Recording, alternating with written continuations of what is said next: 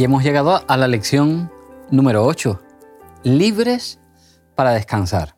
Es una lección donde nos presenta dos casos, dos eh, situaciones diferentes, una del Nuevo Testamento y otra del Antiguo Testamento, dos personas, pues en cierta medida que estuvieron enfermas de manera diferente, uno físico, otro emocional. Así que vamos a hablar en esta lección acerca de el descanso, ¿verdad? El descanso del dolor y del sufrimiento físico y, emocional. Y vamos a, comenzar hablando de qué personaje. Bueno, vamos a comenzar con un paralítico que se encuentra en el libro de Marcos capítulo número 2. Eh, Jesús estaba predicando en, en, un lugar y a causa de la multitud, este paralítico quería ser sanado, pero no, no podía llegar a Jesús porque había muchas personas alrededor de la casa. El paralítico estaba con algunos amigos y entonces se le ocurre una idea, por el techo.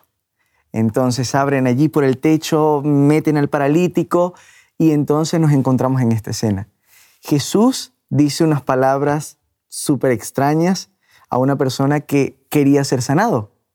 Él buscaba simplemente caminar, pero lo primero que Jesús le dice es, tus pecados te son perdonados.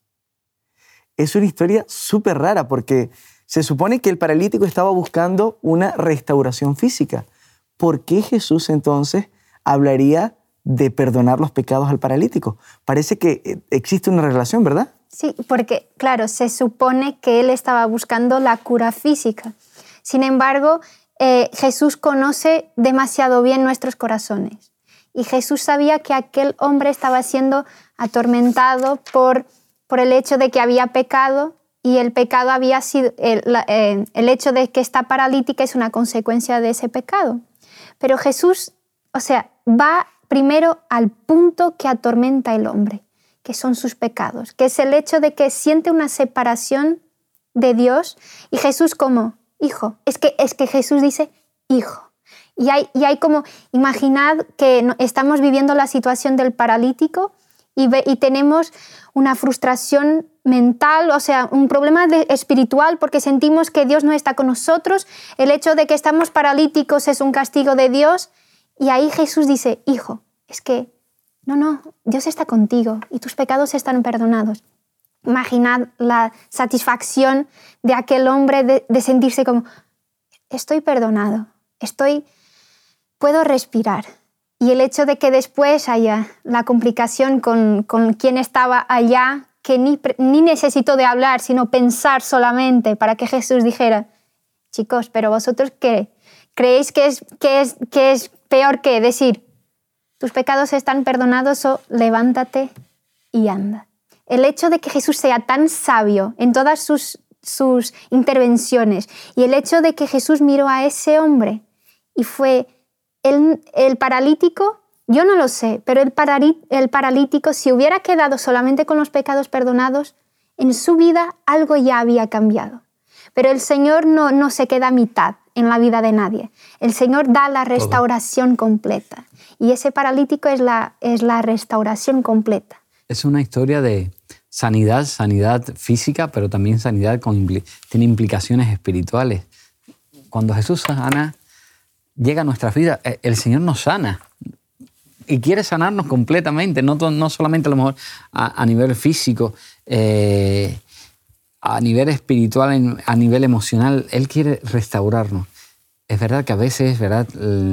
hay circunstancias donde no hay sanidad eh, física hoy en la actualidad, pero sí es verdad que cuando Jesús estaba no dejaba a nadie tal y como venía Él. Si venían enfermos físico, mental, espiritual, Él daba sanidad, daba solución, solución al, problema. Así que eh, en este caso, el primer caso es, sanidad espiritual y sanidad física. Aunque esta historia, si solo hiciéramos la escuela sabática de esta historia, pudiéramos durar muchísimo tiempo, porque hay algunas partes que son brillantes. Por ejemplo, cuando dice en el versículo 5, al ver Jesús la fe de ellos, dijo el paralítico, Hijo, tus pecados te son perdonados. Al ver la fe de ellos. O sea, no era solo la fe del paralítico.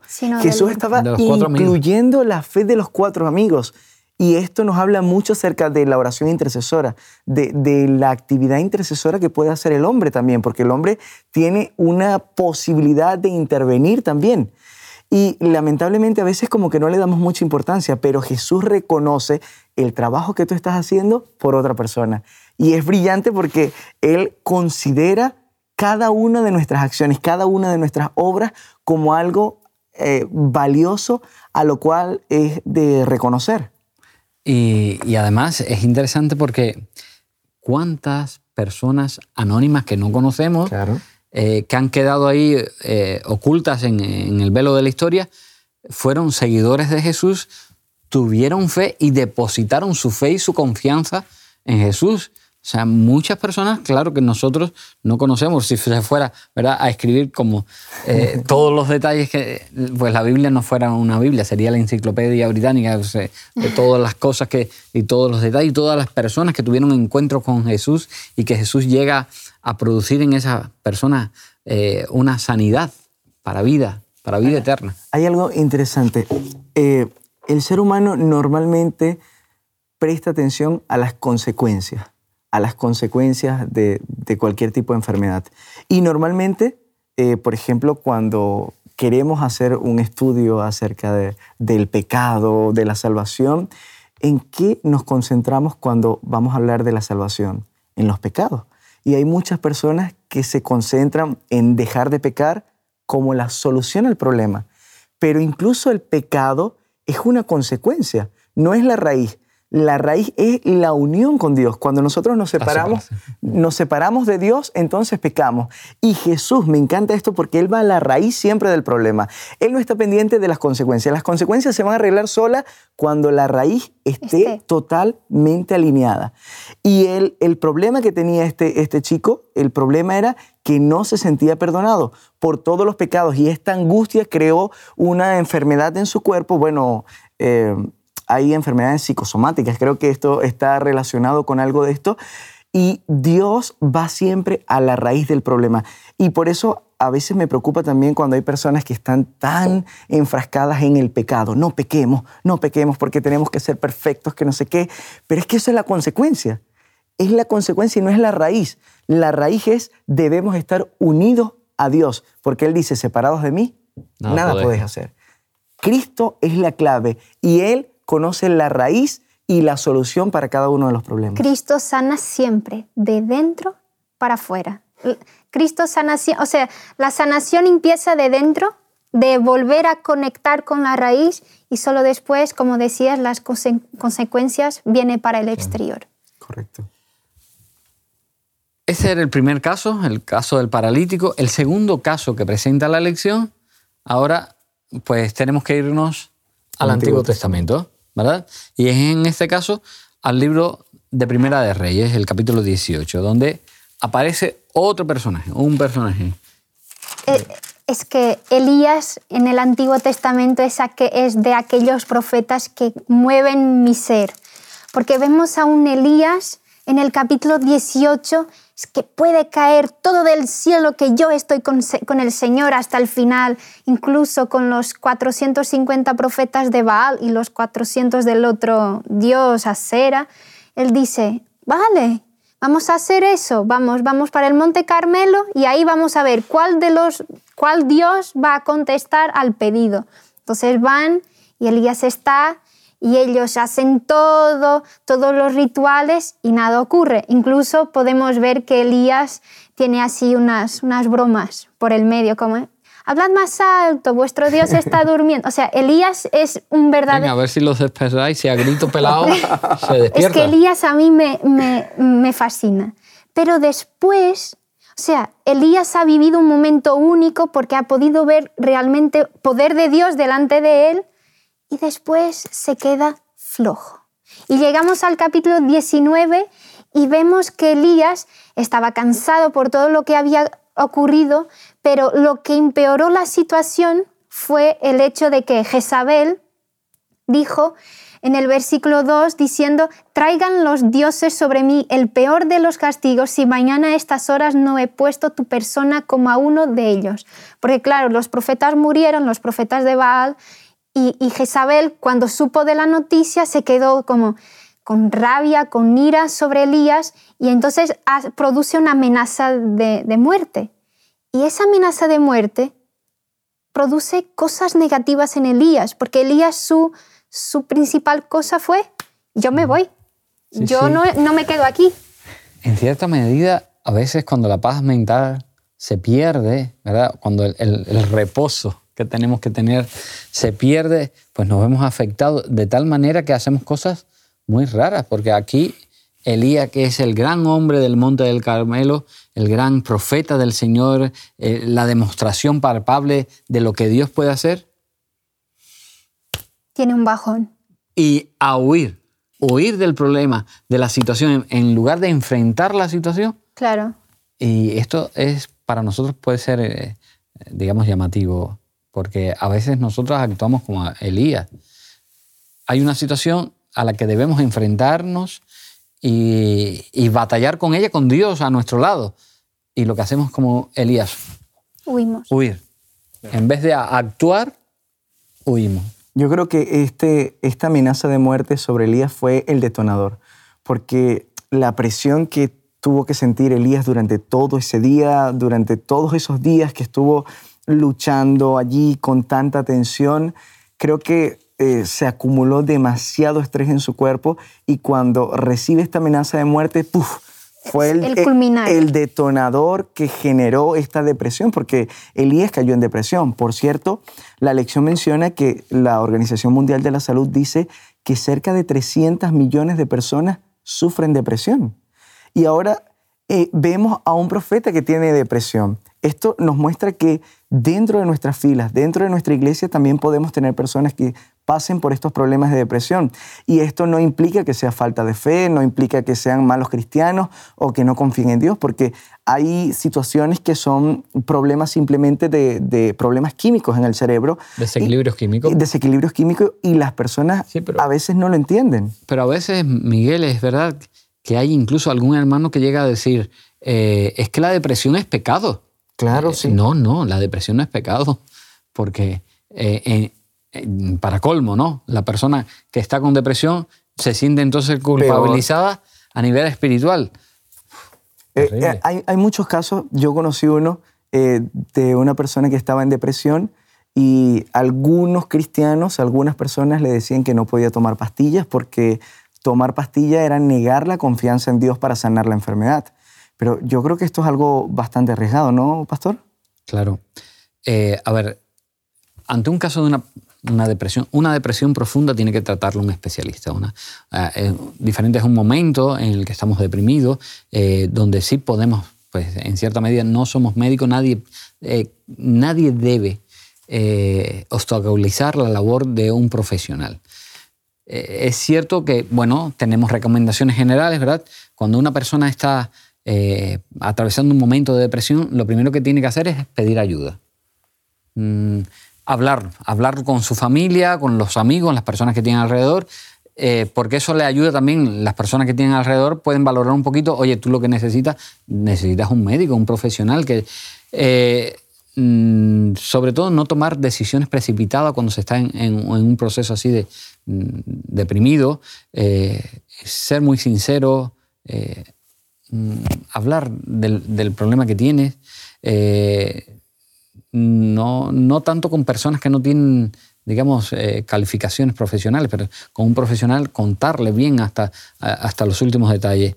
Eh, tratar de, bueno, de eso, hacer eh, una limpieza mental, de pensar positivo, porque la depresión tiende a eso, a que las personas piensen negativamente, no cerrarse o encerrarse en sí mismo, porque es, dañino el, pensar, bueno, yo como a los demás los molesto, porque pasa eso, que la persona que está deprimida, como ah, generalmente eh, hace de su experiencia, es normal, eh, el problema más grande, cuenta ese problema y, llega un momento en que repite, repite, repite, la gente, es verdad que mucha gente hace así, empieza a aislarse. Por eso es interesante, ¿no? Si no, eh, si ya la persona se está introduciendo en una situación así, un profesional.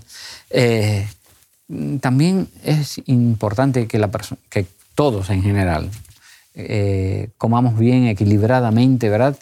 y durmamos también las horas adecuadas, porque a veces pues eh, hay personas que tienen costumbres muy raras y el sueño lo van dejando por cosas y, eso afecta también.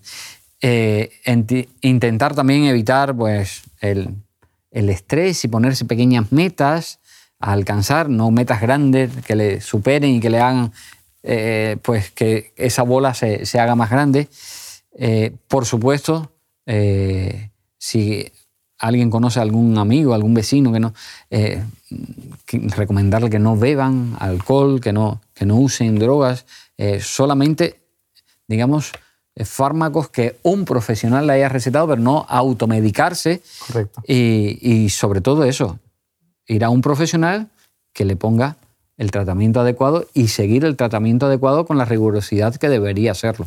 Claro, y nosotros podemos ver en el caso de Elías que, sea, él ya no estaba solamente en un punto de ansiedad y eso, estaba en una depresión, porque el hecho de que él llega en el versículo 4 él llega y dice, entonces se deseó la muerte y dijo, basta ya Jehová, quítame la vida, pues no soy yo mejor que mis padres. O sea, él está en un plan de, desconcierto mental ya muy fuerte.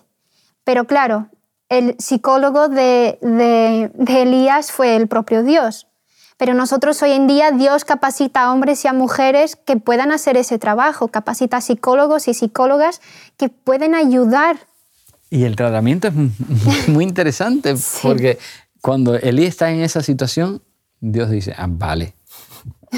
es, curioso porque tú dices, pues, si eso a veces ahí eh, se lo mandan a, los pacientes que están atravesando esa situación, venga, come. Necesitas dormir, de a descansar. Necesitas eso, tranquilidad mental y comer, alimentarte, para que tus fuerzas no se debiliten y para que tu cerebro también se pueda activar, que esté fortalecido. Así que descansa y come. Alimentación y descanso, descanso y alimentación para rehacer. Ah, qué, qué interesante, porque tú dices, eh, esto es una historia bíblica de la época veterotestamentaria, del Antiguo Testamento, ¿verdad? Y, y cómo Dios es grande, porque todavía eso se aplica hoy en, la actualidad, ¿verdad? Dios le da el tratamiento apropiado a aquel hombre que estaba tan necesitado y que era un gran hombre de Dios, que había hecho grandes cosas. Porque tú dices, si es que hizo algo, eh, pero potente tremendamente, allí en el Monte Carmelo. Después de Moisés, Elías es quien ha hecho las cosas más, más impresionantes en la Biblia. Fue, fue impresionante esa actuación en el Monte Carmelo, la verdad que es memorable. Pero fijaros, eh, eh, porque esto también es interesante, ¿no? El que a veces, cuando tenemos puntos muy álgidos en nuestra vida, eh, en nuestro desarrollo cristiano, podemos, debemos ser precavidos para que no nos pase como, como Elías, que en un momento determinado, después de ese gran subidón, Elías se vino arriba y, tal, y, y los, se acabaron los profetas de Baal y, de Acera y todo el mundo aquí y tal, y después huyendo como, como un niñito asustado que, que, que, sale corriendo a esconderse. Claro, y es que ahora dijiste todo, corriendo a esconderse. Y nosotros en la vida tenemos muchas corridas. O sea, el, hecho de huir no fue una característica sola de, Elías. Nosotros también huimos de la presencia de Dios, nosotros también intentamos escondernos, también corremos sin, destino. Por ejemplo, yo cuando Esa carrera desesperada. Sí, yo cuando era más pequeña, cuando tenía un problema, me refugiaba en la comida. Así que para mucha gente el, el huir es refugiarse en la comida. Sin embargo, el hecho de que Dios solo actuó en Elías cuando él paró. Y Dios actúa en nuestra vida cuando nosotros paramos y cuando nosotros damos como, Señor, no puedo. Y la oración de Elías fue literalmente decir, Señor, no puedo más. Tanto no puedo que pidió la vida, pero que pidió la muerte. Pero el, el versículo 5 dice, y echándose debajo del enebro, se quedó dormido. O sea, solo cuando él paró a punto de dormirse es que el Señor pudo actuar en él, que alimentó, que lo cuidó, que dijo, descansa. Y cuando Elías se levanta, ya en el versículo 8 dice que se levantó, comió, estaba fortalecido y entonces durante 40 días y 40 noches caminó. O sea, después de recuperarse, después de que haya tenido días de descanso a recuperar su depresión, es que Elías ha podido seguir la obra del Señor. Pero ahí ya sigue con otra, otra mentalidad, porque él dice en el versículo 10, eh, dice que viene Jehová y le dice en el 9, ¿qué haces aquí, Elías? Y Elías dice, es que Señor, vivo por celo de ti, Dios de los ejércitos, porque los hijos de Israel han dejado, o sea, el Elías del capítulo 18 vuelve y ya vuelve con más fuerza aún. Y Dios le dice, es que Elías, tienes tanto, tengo tanto aún para, Elías, era sanguíneo, definitivamente. o muy, muy o nada. Eh, la lección menciona algo que eh, también es muy interesante, porque dice, Elías no tenía fuerzas para levantarse y hacer el viaje para encontrarse con Dios, porque Dios quería llevarlo a Oret. Dios provee la energía para la reunión y el Señor promete un mañana mejor. O sea, cuando ya nos damos cuenta que nosotros no podemos, que no tenemos energía, que ni siquiera queremos buscar a Dios, que ni siquiera queremos encontrarnos con Él, entonces, así como lo estudiamos en una de las lecciones pasadas, Dios envió a Natán. Y Dios envía al Espíritu Santo cuando ya no queremos nada ni siquiera con Dios, cuando estamos cansados, cuando digo ya esto de religión, esto de cristianismo, esto de adventismo no me sirve, entonces Dios envía a su Espíritu Santo. Y el Espíritu Santo viene a capacitarnos, viene a llamarnos, a tocar la puerta de nuestro corazón. Es curioso que en Apocalipsis cuando dice, hey, yo estoy a la puerta, y llamo. ¿A quién le está hablando? No, no le está hablando a los de afuera. Recuerden que el contexto de esa frase se refiere a los que estaban dentro de una de las iglesias del Apocalipsis. Así que Dios constantemente nos hace un llamado, especialmente aquellos que en algún momento aceptaron a Dios. Cuando ya no tienes fuerza para seguir buscando a Dios, Él está allí tocando para que le abras. Y después de este, este suceso tan extraordinario, ¿verdad? Eh, sigue siendo Elías un gran profeta, porque Dios lo sigue utilizando. ¿De qué manera lo utiliza entonces? Pues fijaros, fue el profeta que todavía tiene la capacidad de ungir a dos reyes y al siguiente profeta que le iba a sustituir. Su sucesor. Venga, este hombre, con, fijaros, por eso nuestro Dios es, el, es el, Dios inmenso, grande, precioso, perfecto, que es el, Dios que conoce al ser humano como está, pero sabe también lo que puede ser ese hombre lo que puede hacer. Así que importante, ¿verdad? Aún cuando estemos atravesando nuestro, pues nuestro aislamiento, nuestra carrera al contrario de, la dirección que deberíamos seguir, Dios nos encuentra en el lugar, en el sitio donde está, viene a nuestro encuentro para, para restablecernos, para sacarnos de la situación que tengamos. Y hay algo que llamó mucho mi atención, que Elías, el profeta que pasó por depresión, el profeta que, que huyó como un niño de, de, de Jezabel, que parece que, que, había sido desechado en, un momento, Dios lo restaura, lo pone a, ungir reyes, eh, elige el sucesor, pero ahí no termina todo. No termina la historia de Elías allí. Dios decide llevarse a Elías. Tanto no termina que sigue hoy. Carro de fuego. Esa es la promesa, eso es lo que tenemos en la escritura, que Elías no conoció la muerte. Qué bendición tan grande puede recibir incluso aquellas personas que se han equivocado, incluso aquellas personas que han pasado por depresión, por ansiedad, por cualquier tipo de problemas difíciles. Dios ha estado allí y siempre está para socorrernos. Y sobre todo para las personas que están alrededor de las personas que están sufriendo, que están atravesando a lo mejor una situación así de, depresión, es importante eh, que tengan varias cosas en cuenta. Primero, no intrusismo profesional, no meterse en lo que dice el médico en, las pautas que ha dictado el médico, no hacerlo. Entender también que, ¿verdad? que esa persona no está así pasando ese mal momento porque ellos quieren, porque se lo están generando, no, es real, es una enfermedad real. Sentir empatía y ponerse en el lugar de esa persona, si tú estuvieses así, ¿cómo te gustaría que actuaran? Eh, escucharla, escucharla lo más posible, ¿verdad? No, no juzgarla eh, y tratar sobre todo de transmitirle cariño, ¿verdad? ayudarla a seguir el tratamiento y que salga adelante y sobre todo eh, con nuestros consejos, tratarle de llevar al convencimiento de que Dios le va a ayudar, le va a sacar adelante. Que el Señor nos ayude. La semana que viene vamos a seguir mm, creciendo, aprendiendo más acerca de, del descanso en Cristo en, diferentes, en otra diferente vertiente. Os invitamos a tener una experiencia más allá del sábado, convirtiendo tu unidad de acción en una iglesia hogar, en donde la Biblia, la oración intercesora, la fraternidad y la testificación sean vuestro estilo de vida. Así, experimentaremos un poder renovador en la iglesia y en el cumplimiento de la misión. Suscríbete a nuestro canal de Hope Media para no perderte ninguna escuela sabática viva. Que Dios te bendiga.